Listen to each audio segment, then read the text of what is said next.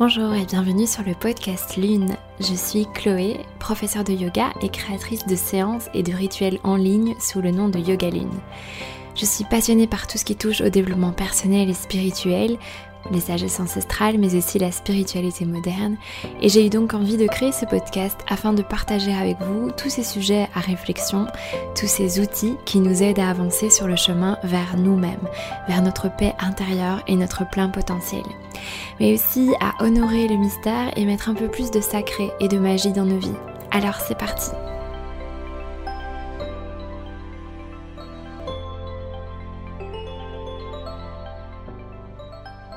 Alors bonjour à tous, je suis vraiment ravie de vous retrouver pour cet épisode de podcast. Ça fait longtemps que je vous en ai pas fait.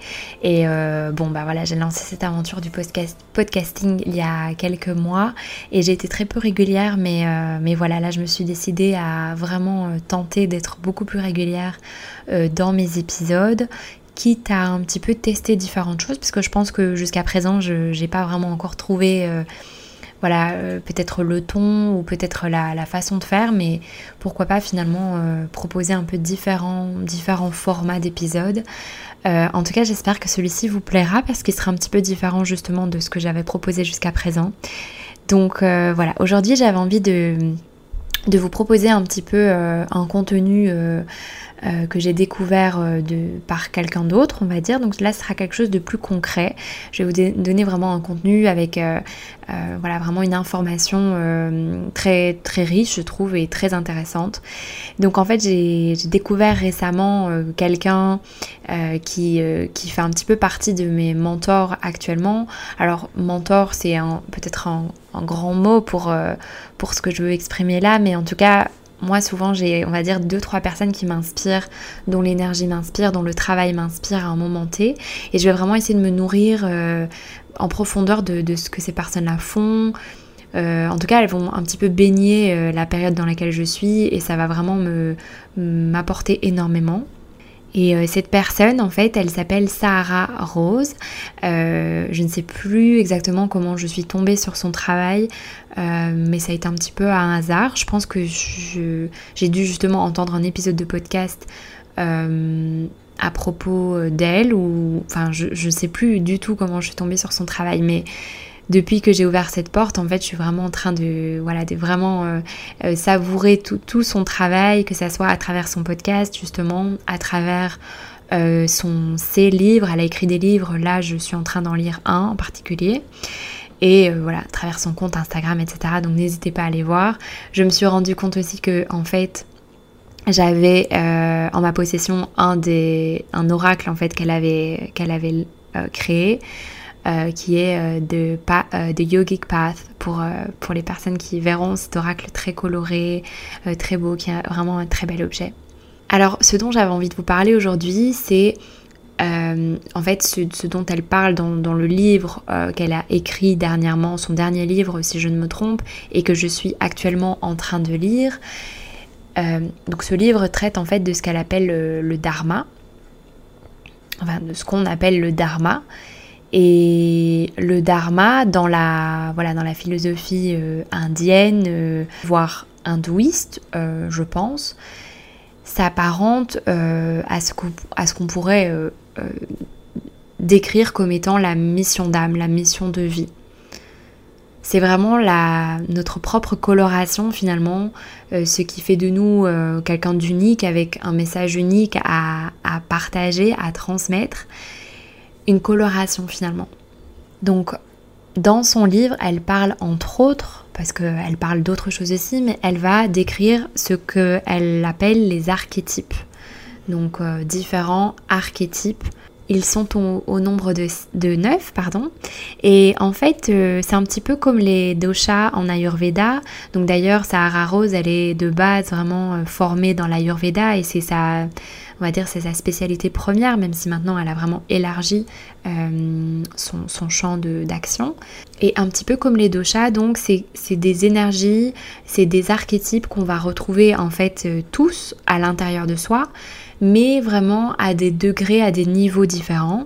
Et pour chacun d'entre nous, on va vraiment avoir euh, deux, trois, voire quatre archétypes principaux qui vont vraiment être beaucoup plus importants que les autres et qui vont du coup donner vraiment une indication sur notre mission de vie, sur notre chemin finalement.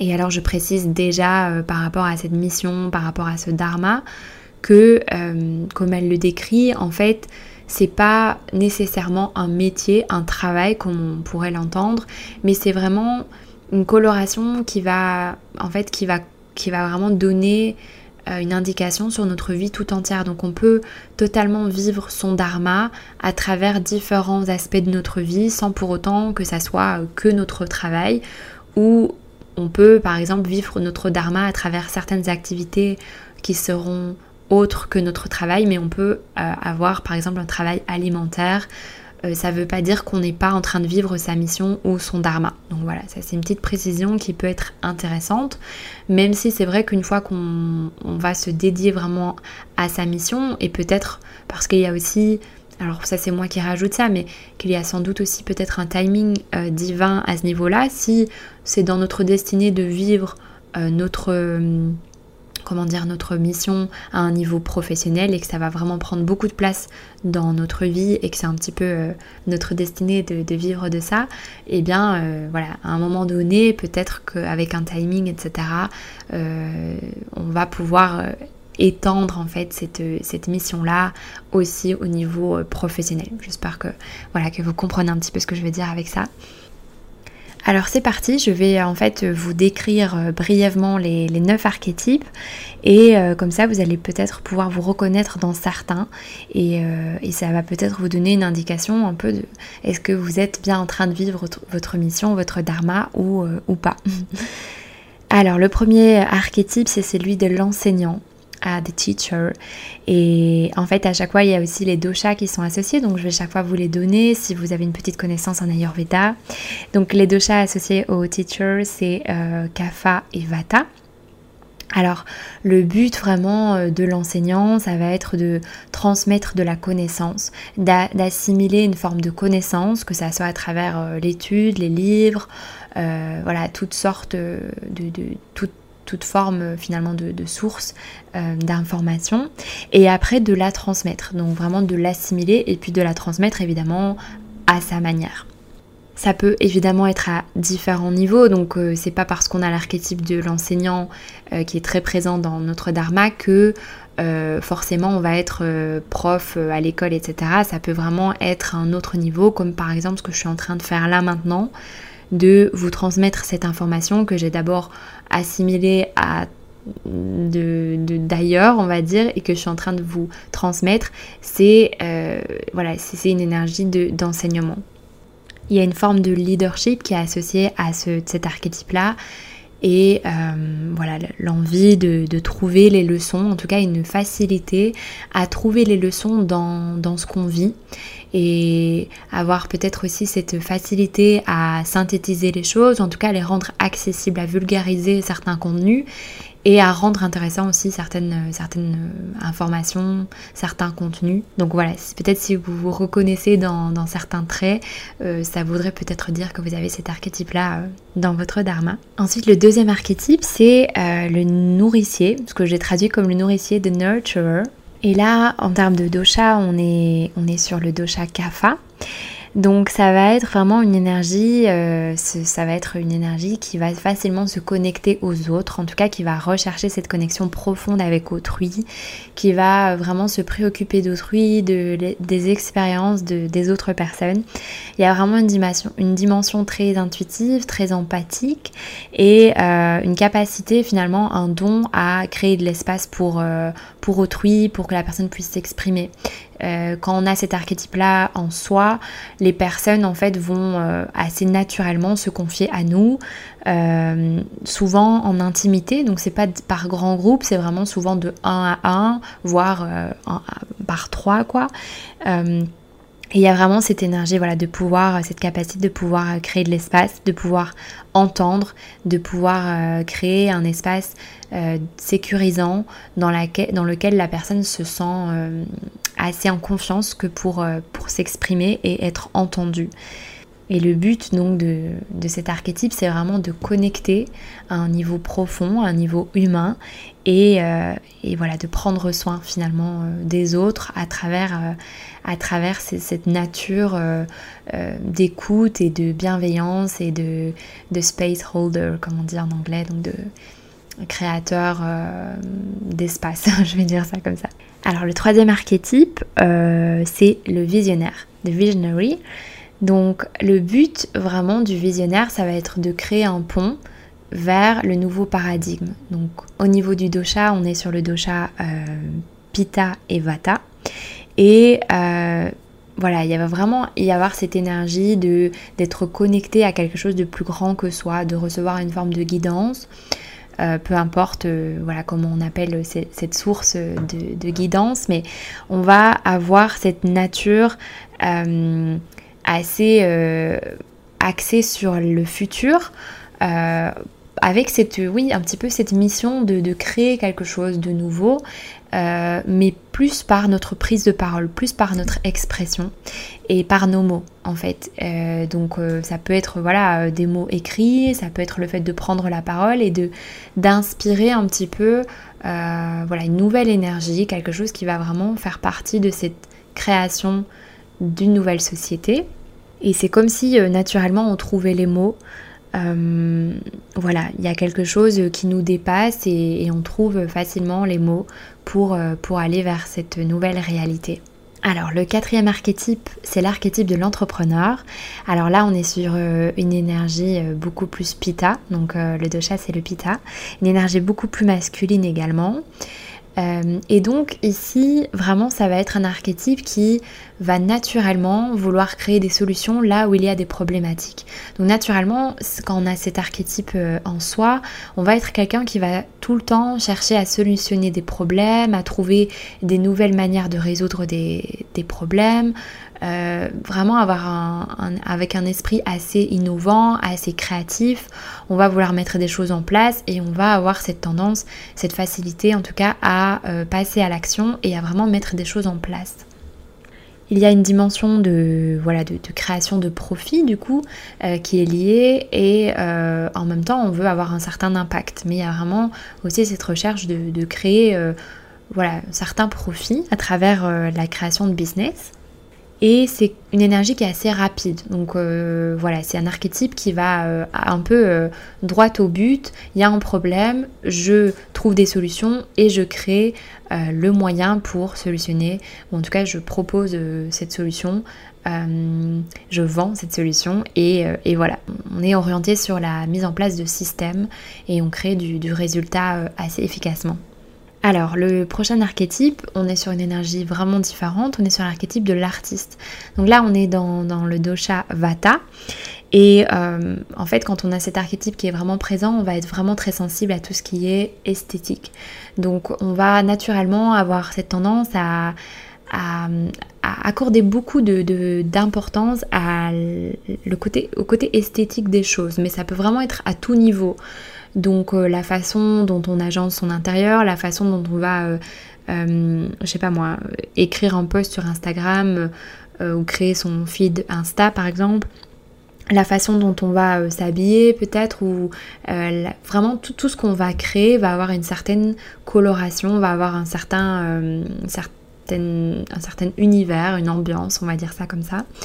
Et en fait, on est très touché, on est très sensible à la beauté. Souvent, on est quelqu'un aussi de sensible quand on a cet archétype-là qui est euh, en tout cas très très présent. Et on va être sensible aux détails du coup. On va avoir euh, cette tendance à être orienté vers, les détails. Et hum, en fait, on va euh, avoir comme mission quelque part de s'autoriser finalement à, créer cette beauté, parce que ça fait partie de, de la mission de cet archétype-là, c'est de s'autoriser à créer la beauté pour rendre tout simplement le monde plus beau. C'est évidemment une énergie beaucoup plus féminine ici et en lien donc avec le côté aérien du Vata. Ensuite, on a l'archétype du chercheur, de researcher. Euh, donc ici, on est à nouveau sur euh, le dosha vata, mais vraiment d'une autre manière. Ici, on va être plus dans le, dans le côté mental. Et il y a vraiment cette envie de comprendre les choses. Donc quand on a cet archétype-là qui est très présent, on a une envie tout le temps de comprendre les choses à un niveau profond. Comment ça se fait que telle chose est comme ça? On, veut comprendre vraiment pourquoi le monde est tel qu'il est et en fait on va avoir cette nature à aller creuser dans les profondeurs. On va pouvoir passer vraiment euh, beaucoup de temps euh, à aller chercher des informations, à récolter des données, voilà, on va, va pas être intimidé par ce côté euh, ce côté lent de faire des recherches et de vraiment récolter les informations, etc. Donc il y a un côté qui est ici beaucoup plus patient, beaucoup plus lent. Par exemple, on est en fait ici dans l'énergie masculine du chercheur, mais à l'opposé par exemple du de l'entrepreneur qui est très rapide et qui vise vraiment le résultat immédiat et, et voilà avec une énergie euh, très très rapide donc très euh, très pita. Ici avec le chercheur on est dans, dans quelque chose de plus de plus lent sur le long terme. On vient chercher, euh, on vient creuser euh, en profondeur. Alors le prochain archétype, je l'ai traduit par le mot animateur, mais je ne sais pas exactement si c'est ce mot-là qui conviendrait le mieux. En anglais, c'est the entertainer.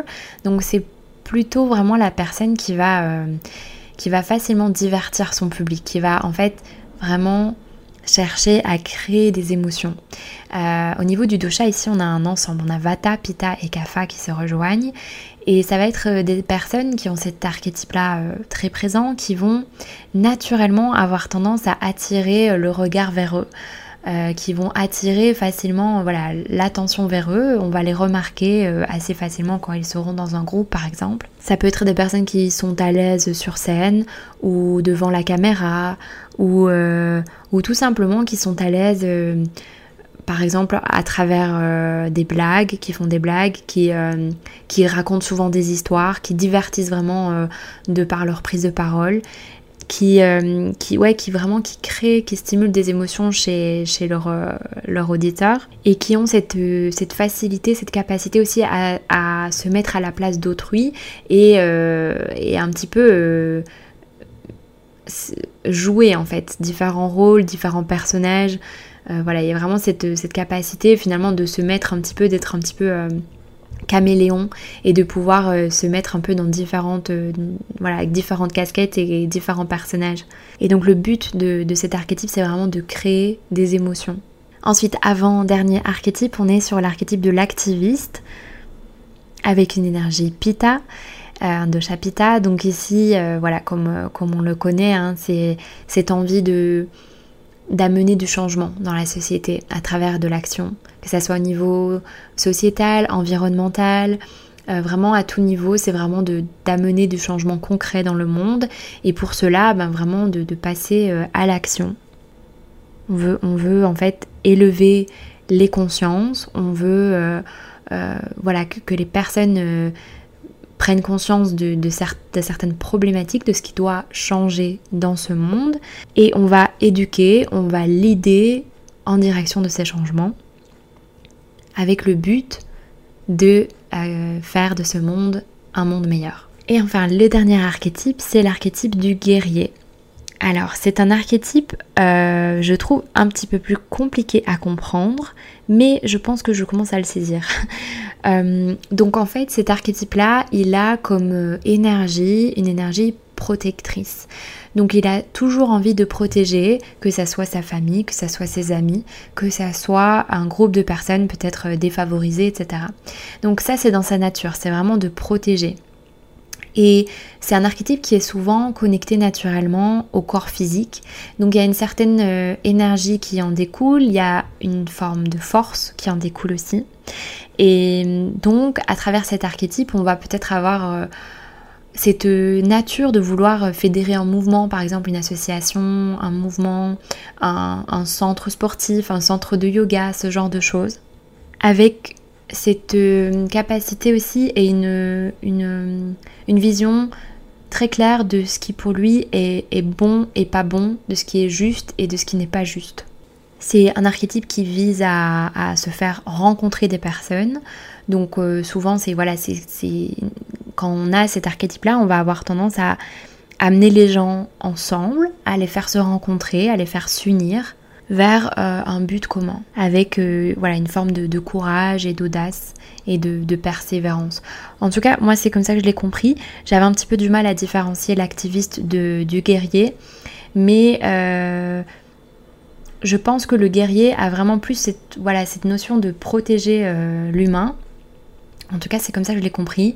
Euh, des groupes de personnes et, ça peut vraiment être euh, à plein de niveaux différents. Ça peut juste être par exemple à travers euh, la création justement d'un centre sportif avec voilà cette dimension vraiment physique et avec un but peut-être voilà de, de, de, créer un mouvement, une communauté et de protéger, de protéger ce, ce mouvement, cette, ce groupe de personnes.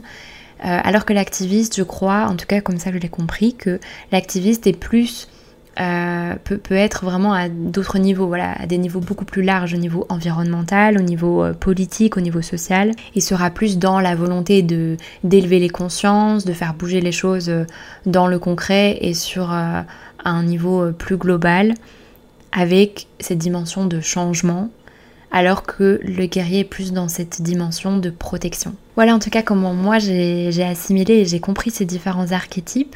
Donc euh, voilà, ce serait intéressant, euh, en tout cas, enfin moi j'ai trouvé ça très intéressant de pouvoir identifier mes, mes archétypes principaux.